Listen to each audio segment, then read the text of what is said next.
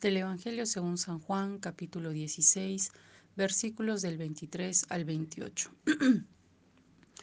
en verdad, en verdad os digo, lo que pidáis al Padre os lo dará en mi nombre. Hasta ahora nada le habéis pedido en mi nombre. Pedid y recibiréis, para que vuestro gozo sea colmado. Os he dicho todo esto en parábolas se acerca la hora en que ya no os hablaré en parábolas, sino que con toda claridad os hablaré acerca del Padre.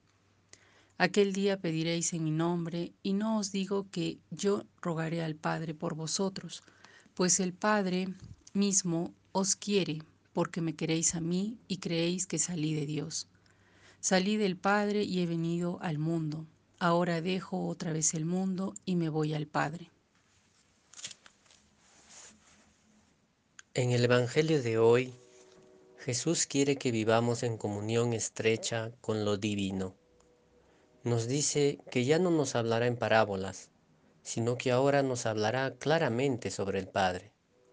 Es decir, nos está ofreciendo también la sabiduría que da el Espíritu para comprender las cosas del Padre. Y en otra cita dirá que esta sabiduría le complace dársela a los pequeños y sencillos.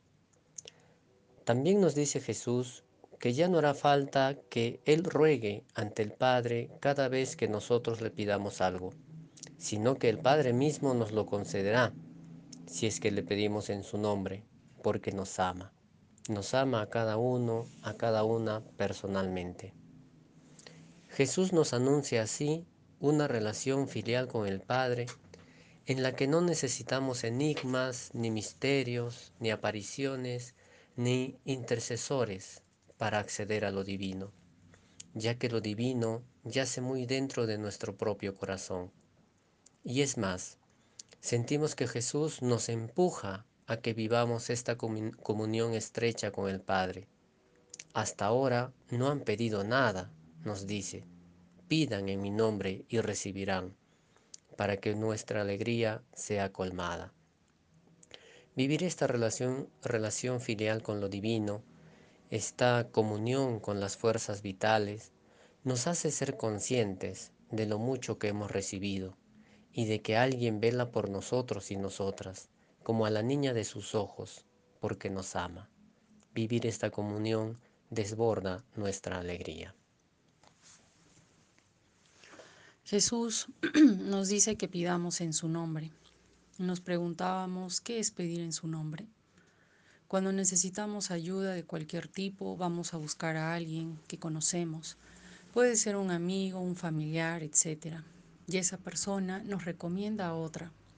Y nosotros vamos con seguridad de que obtendremos la ayuda que buscamos, pero porque confiamos también que la persona que vamos buscando conoce a nuestro amigo o a nuestro familiar que nos envía pero sobre todo sabiendo que lo que pedimos está dentro de su marco de valores, principios, etc.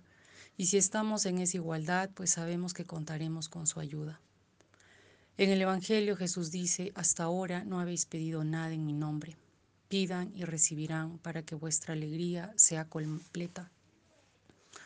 Sentimos que es una invitación a que pidamos confiando en el amor del Padre por su Hijo y si hemos aprendido a querer al Hijo, el Padre lo sabe, porque seremos uno con Él también. Podemos sentir esa confianza en Jesús, así como la tenemos en cualquier amistad o conocido nuestro, a tal punto de abandonar nuestra preocupación de si obtendremos o no lo que pedimos. Pero ¿por qué la mayoría de veces sentimos que no tendremos lo que hemos pedido? Y en vez de esa confianza tenemos dudas. ¿Será que aún no le conocemos como decimos? ¿Y no será que solo tenemos que estar en armonía con el Espíritu que habita en nosotros?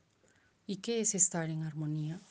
Si no es ir y estar en la misma dirección como parte del todo que ya somos. Pidamos al Espíritu que nos ayude a conocer más a esa fuente de vida que habita en nosotros, para estar en comunión con ella, y todo lo que pidamos complete verdaderamente nuestra alegría, que podamos también alinear nuestro sentir, pensar y actuar para poder escuchar al Espíritu que cada día nos guía.